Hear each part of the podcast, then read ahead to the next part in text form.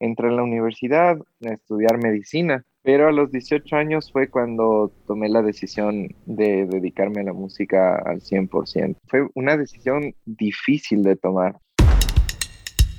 Alejandro Isurieta es un hombre de barro.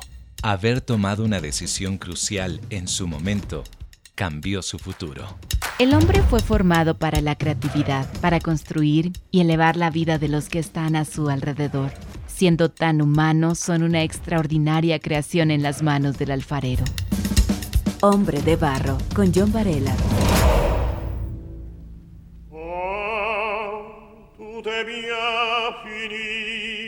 Cantar es rezar dos veces. San Agustín.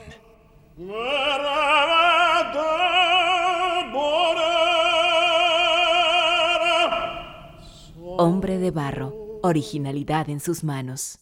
Tengo el agrado de saludar a Alejandro Isurieta después de mucho tiempo. Hoy en realidad no nos hemos visto físicamente, seguimos en plataforma, hemos coincidido en algunas reuniones.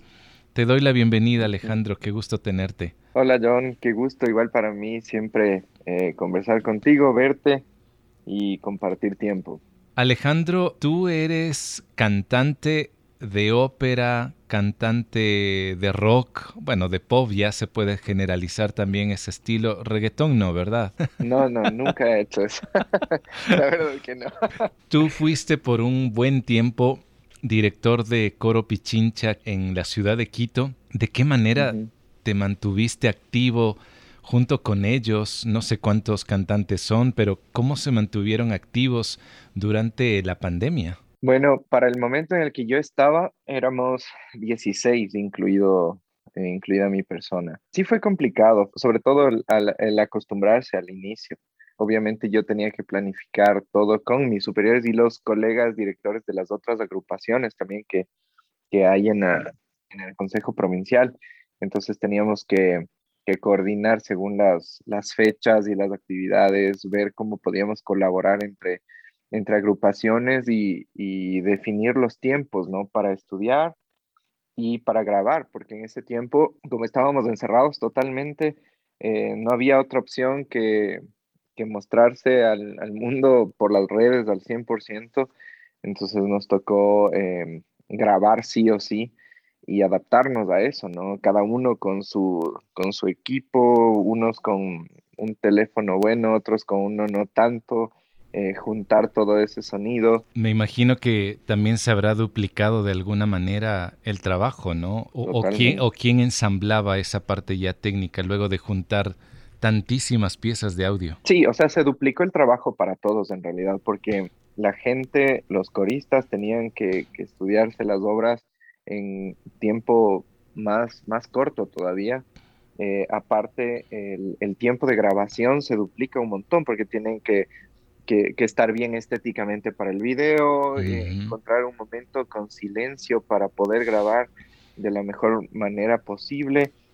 Eh, eh, tomó muchas, muchas horas y a mí, claro, se me duplicó y triplicó también porque me tocaba este, hacer la edición del audio y del video, hice yo mismo. Wow. Entonces, fue bueno porque algo de conocimientos de eso tuve fue algo beneficioso desde cierto punto para mí porque tuve el chance de practicar un montón y aplicar eso, que me gusta de paso, pero son muchísimas horas de edición, tú sabes cómo, cómo toma el tiempo. Solo el audio me tomaba a veces hasta una semana, luego para el video eh, me tomaba igual unos dos o tres días, porque son 16 voces a las que tenía que ecualizar y luego unir esas 16 voces y, medir los volúmenes y todo eso.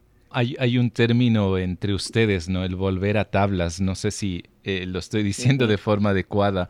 Hace poco volviste a las tablas. ¿Cómo te sentiste? Eh, cantar en modo presencial, me refiero. Fue muy emocionante, la verdad. Y un poco miedoso también, porque eh, antes de salir del, coro, yo, salí el, a mediados de, abril, pero tuvimos la oportunidad de volver a cantar presencialmente eh, todavía no estábamos vacunados, todavía no, no estaba esta vacunación masiva. Fue emocionante en ese sentido volvernos a escuchar eh, juntos. Eh, nuevamente de manera acústica directa, como tú dices, el, pisar las tablas nuevamente. Fue también un poco frustrante porque obviamente no había público, se, se hicieron como una especie de eventos para el que estaba pasando por la calle ahí en la oh, plaza de la República, que es la plaza del edificio del Consejo. Entonces había gente que pasaba y le gustaba y se quedaba viendo y las distancias, etcétera, pero eran unas cuatro o cinco personas en realidad. Algo se transmitía también por, por internet de manera un poco precaria, ¿no? Porque no, no es que había toda la infraestructura para pasar el concierto, digamos, en vivo. Entonces, eh, un poco frustrante, como te decía, por ese lado. Eh, aparte, el tener que cantar con mascarillas es feísimo, es horrible. Disminuye un montón la calidad del sonido. Eso fue lo, lo feo del, del en vivo. Lo chévere, volverse a ver y cantar. Hombre de barro, con John Varela. Yo recuerdo que te conocí a ti cuando eras adolescente, me parece, ¿no? Ya hace bastante, bueno, no bastante tiempo, todavía sigues siendo joven, pero luego pasaron unos años y yo, sorpresa, yo había salido del país, regreso, y no sé si fuiste tú o otro amigo con el que también coincidíamos en la parte musical, me dice, hay un concierto con el Alejo, así te decimos de cariño, ¿no? Los que somos tus amigos. Y era en la Casa de la Música, recuerdo. Y cuando yo fui, obviamente eh, sabía de antemano que era ópera, que era música clásica, pero me dio una gran sorpresa porque yo nunca te había visto eh, en ese plano de cantar ópera. Si no estoy equivocado, eran algunas obras italianas. Escucharte allí me dio muchísimo gusto, pero también debo decir que unos meses más tarde hubo un concierto de rock y el vocalista eras tú. Ahí sí ya suelto el cabello, entonces hay una versatilidad increíble y me gustaría hablar un poquito también ya aparte de, esa área musical. ¿Cuándo supiste que la música sería realmente tu profesión? Ah, a ver, siempre me gustó. Me acuerdo que, cantaba desde, desde niño, eh, me gustaba cantar y todo pero realmente la, decisión final de dedicarme a la música al 100% fue a los 18 años. En el colegio yo estaba en, el, en un grupo de música igual ahí. En la iglesia empecé a, tocar la batería justamente donde te conocí. Claro. A los 11 años. Desde temprana edad, digamos, estuve con, con mucha afición a la música y todo, pero eh, la verdad se ha dicha en nuestro medio, culturalmente hablando, la música jamás eh, ha sido la primera opción. Eh, bueno, últimamente ya, pero en ese tiempo todavía no. Y después eso fue aumentando, las puertas se me iban abriendo cada vez más dentro de la música. Terminé el colegio todo muy bien, entré en la universidad a estudiar medicina, porque algo que quería hacer era médico. Ya. Pero a los 18 años fue cuando tomé la decisión eh, final de dedicarme a la música al 100% y desde ahí hasta el día de hoy. ¿Cuánto tiempo ha pasado desde aquella decisión de salir de, dejar la medicina y dedicarte a la música? Bueno, a este momento tengo 37 años, entonces eh, ya son 20 años, Imagínate. 21 años de, de estar dedicado a la música, sí. ¿Qué obstáculos encontraste de pronto en esta decisión que tuviste? Porque yo soy papá, me imagino que si mi hija me dice yo quiero dedicarme a medicina, digo, wow, voy a tener una doctora, pero después me cambia y me dice quiero seguir artes, es como que un choque, ¿no? No sé si eh, te topaste con ese tipo de obstáculos u otros. Absolutamente, absolutamente. Este fue una decisión difícil de tomar, muy, muy difícil de tomar, porque es, mi papá jamás estuvo de acuerdo. Recién hasta hace unos pocos años atrás es que mi papá ya lo ve como algo natural en mí y como algo que, que, él también acepta, digamos, en, eh, como algo que, que, le agrada verme también en el escenario y cosas así. Pero al inicio fue una, una, una decisión bastante dura eh, para ellos y les entiendo totalmente, ¿no? Porque justo como decíamos, culturalmente en nuestro medio la música nunca ha sido una, una profesión eh, considerada una profesión real, por decirlo así. Siempre eh, me preguntaban o, les ha pasado lo mismo a muchos colegas, dicen, ¿qué, qué estudias, no? Dicen, música. Ah, ¿y qué más? ¿Y estudias algo más? Mi papá literalmente me decía, eh, ¿de, qué vas a vivir? ¿Por qué tomas esta decisión? Y, peor, de un polo al otro, ¿no? De ser médico a ser a algo artístico. Entonces fue, fue muy difícil. Eh, mi mamá se enfermó incluso en ese tiempo porque, eh, claro, porque por esta decisión. la situación era, era bien. Claro, porque no por la decisión en ah, sí, sino porque la, la, situación era bastante tensa en mi ah, casa conmigo empezaron a, ver como que yo estaba fuera del parámetro, pues no fuera de, la onda, eh, todo de mi familia, pero está seguro, ¿por qué no? Primero estudia medicina y luego, luego también puede ser músico, o sea, siempre era como la segunda la opción. Segunda opción, claro. Ajá. Como decía inicialmente, Dios ha sido extremadamente, extremadamente fiel con, con respaldar esta decisión. Si vuelvo eh, mi mirada atrás, eh, no sé si volvería a tener la valentía de hacerlo, te digo la verdad, porque viendo todas las circunstancias ya desde el futuro digo, qué bestia, pero no me arrepiento, creo que lo volvería a hacer mil veces. ¿Qué podrías tú decir ahora a aquel papá que está escuchando y que podría estar tal vez viviendo el mismo conflicto o el conflicto lo está viviendo un muchacho o una chica? Que de pronto dice, ok, cogí esta carrera, ya, digamos, pongamos un título, una administración, pero yo no me siento conforme, me, me gusta algo diferente. ¿Qué les podrías decir para alcanzar ese sueño? Porque si uno no lo hace, va a vivir creo que constantemente en frustración o pensando en, ¿y si lo hubiera hecho? Es un poco delicado decirlo, pero, pero tengo que ser muy frontal igual en mis palabras. Las artes en este medio, en nuestro medio, en nuestra cultura, son difíciles de, llevar. Los mm. espacios son bastante reducidos, la verdad. Hay pocos espacios, pero se puede. La clave es tratar de ser el mejor posible dentro de, tu área, dentro de lo que hagas. Ser bueno, ¿no? Como en todas las profesiones, creo yo. Buscar ser eh, el mejor o estar entre los mejores, por lo menos, como una visión con respecto ya a lo artístico propiamente dicho, sí creo que es una decisión muy importante a tomar. Las artes se diferencian mucho de, las otras profesiones, necesariamente por dificultad o por eh, cuestiones de capacidad, sino porque implican otra, otros parámetros del ser humano, ¿no? implican eh, parámetros de, disciplina, eh, parámetros espirituales, parámetros estéticos diferentes a los de otras profesiones, que yo creo que si es que tú quieres hacerlo, tienes que hacerlo, porque el, el que es artista no deja de ser artista nunca. Puede ser que se apague un poquito eso por otras cosas que hagas, pero siempre va a estar insistiéndote, insistiéndote toda la vida de que tú eres un artista y tienes que hacer eso. Y como tú decías, la, la forma de no frustrarse creo que es definitivamente hacerlo.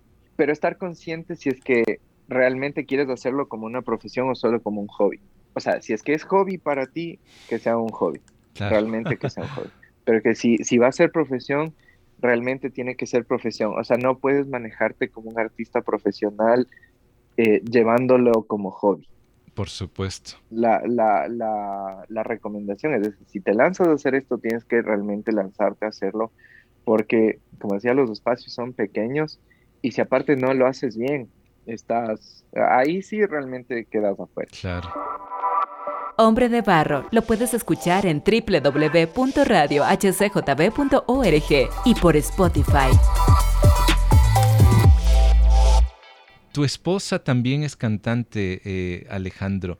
¿De qué manera el dedicarse a una misma carrera los ha unido aún más a ustedes como esposos, como pareja? Eh, nos ha unido definitivamente. Eh, claro, eh, mi esposa es soprano, yo considero que es de las mejores voces que... Canta este muy lindo tu esposa. Canta espectacularmente, yo le admiro por sobre todas las cosas a mi esposa. Yo le conocí en el conservatorio, entonces realmente la música es lo que nos, nos hizo conocernos, lo que nos ha unido y es lo que nos hace pelear más, de hecho. no me digas. nos, peleamos poco en relación por, por, por algunas otras cosas, pero cuando hemos discutido así han sido de temas musicales a veces que, no concordamos y, discutimos y nos enojamos. pero, pero es muy chévere. Yo, yo creo, sin, sin decir que tiene que ser algo indispensable, sí creo que es muy importante en nuestro caso por lo menos, el hecho de que los dos hagamos lo mismo. O que estemos en, situaciones muy similares, porque el, artista no se maneja dentro de los parámetros eh, comunes, digamos, de, horarios de oficina, de, estabilidad, incluso económica, de estabilidad eh, geográfica, ¿no? El tener que viajar todo el tiempo, el tener que estar de un lado para el otro, el tener que, ensayar durante horas y justamente para las fechas donde la gente eh, común descansa. Digamos, ¿no? El artista generalmente se presenta cuando el resto está disfrutando del, del show, digamos. Es verdad, es verdad. Entonces, eh, yo he visto en muchos colegas que no comparten la misma profesión con sus esposas o, o esposos también. Eh, ciertos problemas, es difícil llevar eso, el comprender de lado y lado eh, todas estas situaciones toma, toma bastante de la pareja, toma bastante de la pareja. Por ese lado, sí, sí creo que es para mí una, una bendición total el hecho de que mi esposa sea, sea cantante y se dedique a esto también. Yo por lo menos estoy agradecido que así sea. Qué bien. Y, y ahora hablas de, de verla a ella crecer, de alegrarse por sus logros. Ella va a seguir un diplomado, tú la vas a apoyar, porque si ella crece, tú creces y eso es muy bonito, ¿no? Dentro del matrimonio, poder eh, participar de esos logros y de esas oportunidades. Ahora bien, Alejandro, quiero ir un poquito atrás en esos primeros pininos, cuando recién estabas iniciando. ¿Tú recuerdas cuál fue la primera interpretación que te tocó eh, cantar y si hubo algún bochorno allí en medio de esa presentación? Claro que sí, siempre hay. siempre hay. Por ejemplo. Em, a ver, la primera obra lírica que yo canté se llama, a ver, no me acuerdo si fue Nina, se llama así, es una, una, canción italiana. Ya. Este, o Amarilli. No me acuerdo cuál de las dos fue, pero esas son, y hasta y me encantan hasta el día de hoy, así siempre están en mi cabeza. Me, me fascinan, esos fueron. Pero el, el primer, eh, el la primera experiencia así muy vergonzosa que me pasó en este eh, ámbito fue justamente en el conservatorio en un examen. Tenía que cantar varias obras, dentro de esas una canción alemana y ya estaba todo listo para el examen. Y el examen era con el maestro eh, Manzano, el maestro Álvaro Manzano, que es el director de la, de la Sinfónica, claro. haciendo mucho. Él era el, eh, como que la cabeza musical del conservatorio en ese tiempo y él era el que nos tomaba el examen. Entonces los nervios eran brutales y eh, como era de esperarse, los nervios me ganaron y me quedé en blanco en la canción. No me diga. Y me olvidé la letra, pero así mal, ni siquiera para inventarme porque era en alemán. entonces me quedé así en blanco y, solamente pedí disculpas. El maestro Manzano muy eh, amablemente, muy tranquilo me dijo, no, no se preocupe, no se ponga nervioso, lo está haciendo muy bien, repitamos, repita. Lo repetí y en el mismo punto me quedé en blanco otra vez y así pasó por tres veces. No pude continuar, simplemente no, no existía la letra para mí en la cabeza en ese momento. No sé qué pasó fue muy, muy vergonzoso, pero el maestro Manzano dijo, no, no, tranquilo, estas cosas pasan y, me calificó bien, porque me dijo que eh, si bien es cierto me había eh, olvidado la letra, había estado bien lo que estaba haciendo hasta el momento y que entendía que era por una cuestión de nervios. Hombre de barro, originalidad en sus manos. Tú mencionas canciones que obviamente por la historia hay una gran herencia de Italia, Francia, Alemania y a ustedes les toca cantar eso. ¿Cómo lo hacen? Es decir, ¿alguien les enseña eh, la pronunciación?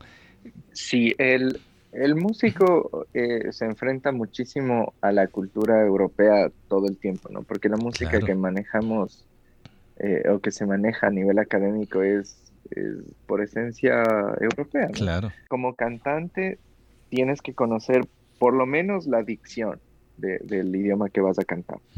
Tiene que ser lo más, lo más correcta posible, este, lo más perfecta posible, de hecho. Y los, los idiomas que, que, predominan, digamos, a, a, nivel lírico es eh, italiano, francés, alemán, en ruso también. Yo sinceramente ruso no, no conozco prácticamente nada, nunca he cantado nada en ruso. Eh, dentro de una educación óptima estaría el aprender la dicción, por lo menos. Puede ser que no sepas oficialmente qué estás diciendo en el momento que, que, dices las palabras, pero tienen que estar bien pronunciadas, aunque para que haya una correcta interpretación tienes que haber previamente indagado en el significado de cada palabra, posible, para poder hacerlo bien. Y obvio, si es que tienes la oportunidad ya de aprender oficialmente el idioma al 100% y manejarlo, es lo, más óptimo. Eh, digamos. ¿Cuántas cosas estoy aprendiendo, Alejandro? Me parece un mundo muy grande, muy amplio, pero a la vez también tan divertido y a la vez también eh, que puede expandirte un conocimiento aún más grande. Ahora que estoy aprovechando este tiempo en conversar contigo y que tengo la oportunidad de hablar con un gran cantante que se ha preparado no solamente aquí en el Ecuador, sino también con buenos maestros fuera, en otros países, yo quisiera hacerte la siguiente pregunta. ¿Cómo deberíamos cuidar nuestra voz? Y en segundo lugar, si, eh, si me podrías dar algún ejercicio de calentamiento para la voz, para que no se irrite y a la vez también se pueda eh, manejar de buena forma. Así que quiero aprovechar esto. Bueno, a la voz hay que cuidarle como le cuidas a tu cuerpo, ¿no? Si tienes alguna alergia, si tienes alguna eh, debilidad, digamos, con el frío, con el calor o cualquier cosa, eh, tienes que cuidarle a tu cuerpo y por ende le estás cuidando a tu voz. No, no llevarle extremos de, temperaturas en lo posible igual, no forzarte mucho cuando, cuando hablas así de gritar lo menos posible, eso dentro de los cuidados básicos, ¿no? Eh, o necesarios, no consumir alcohol, cigarrillos, que son cosas directamente hostiles para la voz y para el cuerpo en general. Nocivas, claro. Eh, dormir y tomar mucha agua son las mejores cosas que puedes hacer como cantante, porque siempre tus mucosas tienen que estar hidratadas para un, correcto funcionamiento de, tu voz. Oye, ¿tienes alguna bebida mm, de la abuela que, es efectiva? Eh, Sabes que, o sea, obviamente eh, un, un, agua de manzanilla es desinflamante, aparte es un líquido caliente las cosas con jengibre son buenísimas para la garganta. Hay que tener un poco de cuidado, pero porque hay ciertas cosas que son buenas para la garganta, pero son bastante fuertes. Son, son buenas en el trayecto, pero no para cuando vas a cantar propiamente dicho. Digamos, mm. el, el propóleo, por ejemplo, esto de las abejitas, es excelente. Se supone que es maravilloso en cuestión de limpieza, digamos, de, de cuidado pero es bastante fuerte para mí, por ejemplo. Ah, me cierra, de hecho, un poco la garganta. Entonces, si yo oh. voy a cantar ese día, no debo... No te, no te lo tomas. He tomado otro. Ajá. Lo mismo pasa con el jengibre cuando está demasiado fuerte, aunque es buenísimo igual para, para esto. Y calentamiento de, voz así en un, un, un, un express. sí, algo, algo que les puedo decir que, que sirve para eh, que su garganta esté relajada, digamos, y puedan emitir su, su voz de una forma más, ah, menos tensa, digamos, es pensar que emiten el aire calientito, por ejemplo, sin hacer sonar el aire que oh. sale, ¿no? Como si estuvieran empañando un vidrio con aire caliente. Como cuando quieres limpiar tu celular. Exacto. como quien, como quien limpia la pantalla. Ya, ya, ya. Este, de manera eh, calientita, eso relaja la laringe, no te mm. tensa. ¿Y cómo debes hacerlo? Este ¿Como simplemente un ah, algo así o, o, cómo es? Ajá, sí, ah, sí, sí, pero sin hacer sonar el ah. Porque cuando suena, quiere decir que está tensa la laringe y está para arriba. Está levantada. Entonces, eh, el, espacio es, pequeño. Entonces, cuando no suena, esto se relaja y se, se amplía. Entonces, oh, eh, te permite el paso del aire de una forma relajada y no, no tensa ¿no? Para, la voz. ¿Y un segundo ejercicio? Eh, si quieres un ejercicio igual dentro de lo mismo, con la, con la misma noción de, la relajación y todo, hacer con... Ya. Sí, es un ejercicio muy, muy, muy común. Los bebés son, están muy bien entonces. Sí, sabes que sí, sabes que sí, hay muchas cosas para el canto que tienes que, volver a ver el funcionamiento eh, básico de un bebé. Por ejemplo, la respiración de un bebé es la respiración que debe tener el cantante. Eh, nosotros eh, culturalmente por varias razones vamos eh, respirando alto en el pecho, con tensión, etcétera, y eso es pésimo para el cantante. Oh, en cambio, el bebé respira con el abdomen totalmente relajado y todo es a nivel abdominal. Su emisión sonora es, es de esa forma mismo, que es justo lo que tiene que buscar el cantante. Entonces, e, es volver a lo básico, digamos, y, quitar todas esas capas de, malas costumbres que vamos adquiriendo a lo largo de la, de la vida, ¿no? Qué bien, estos dos ejercicios me gustan. Entonces sería el como empañar un vidrio, pero sin darle el sonido, solamente sentir tal vez en tu palma de la mano el, calorcito que sale de, tu interior. El otro es el de, de, los bebés. Hombre de barro, con John Varela. Ahora, Alejandro, quiero preguntarte, tú has grabado también algunos temas con un grupo de rock, eh, el grupo DAM, pero también eh, la música lírica forma parte de tu profesión. Si te dieran a escoger entre uno y otro estilo, ¿A cuál escogerías? Me pone súper difícil. A ver, si me pones a escoger entre los dos, me, costaría muchísimo decidirme, la verdad. Me mm. costaría muchísimo decidirme si está bajo las mismas condiciones, porque el canto lírico para mí es, es un reto, es un reto eh, diferente al canto popular.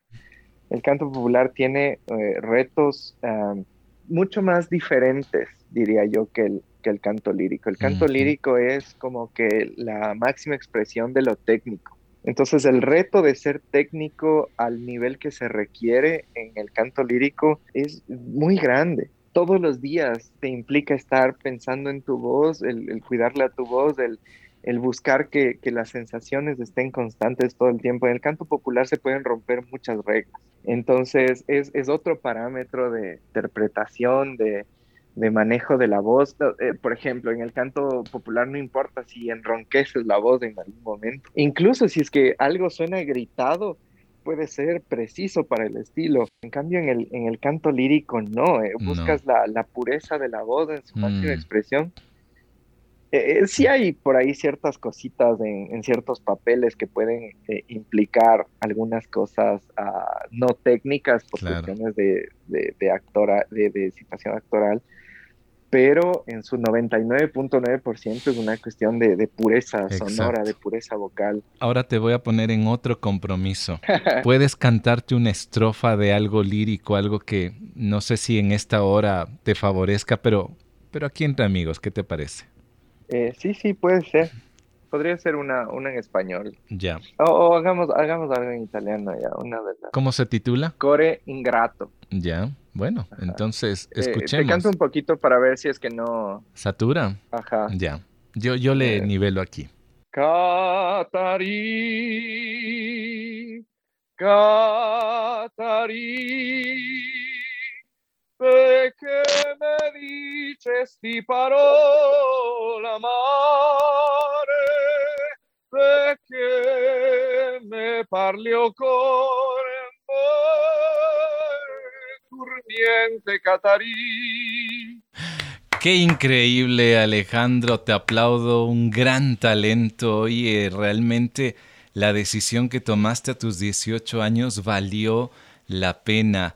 Alejandro, para finalizar, te has dedicado a algo tan profundo y en la Biblia hay tanta riqueza de arte y Dios se expresa a través del arte. ¿De qué manera el cantar, el estar frente a una partitura, el de pronto conocer la historia de una de las canciones, ¿de qué manera la música te ha conectado aún más poderosamente con Dios?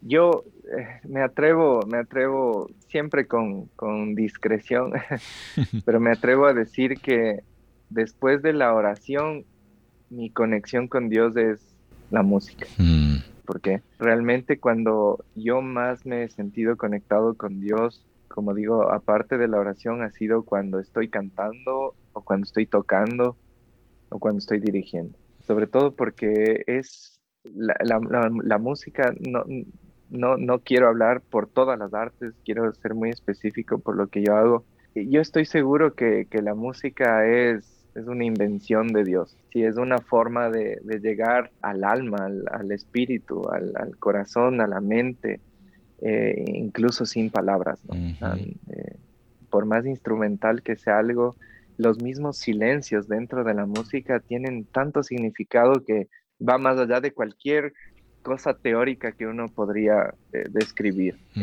en, mi caso personal. Mm. Cuando canto es, es, una conexión que no, no puedo describir y, que ha sido eh, sin igual, salvo eh, la oración. Qué lindo. E incluso el viento canta, ¿no? Eh, eh, eh, el ruido de una hoja seca canta, todo lo canta. Me ha dado mucho gusto poder conversar contigo, Alejandro. Sé que los planes tanto de tu esposa, de ti, es irse a preparar en, otro, en otra geografía. Pues que Dios te bendiga a ti y a tu esposa, que sigan inspirando a otros, pero a través de la tecnología podemos mantenernos en contacto. Si alguien desea conversar contigo o tener algún consejo en tu área, ¿cómo encontrarte, Alejandro? Sí, por supuesto, por supuesto. Este, yo estoy disponible 24/7. con mis alumnos siempre les, les digo que, cualquier duda de lo que sea se comuniquen conmigo. creo que lo más accesible siempre es Facebook ahora. Eh, estoy como Alejandro Isurieta. Ahí, ahí estoy. Tomar decisiones adecuadas y también asertivas no solo cambiarán nuestro futuro, también nos permite celebrar por elegir lo correcto. Para ello necesitamos pedir a Dios sabiduría. Gracias por escuchar Hombre de Barro y también por compartir estas historias de vida. Sígueme por Facebook e Instagram como John Varela. La próxima semana tendré a otro Hombre de Barro no te lo pierdas. Hombre de Barro con John Varela. Hombre de Barro es una producción de HCJB.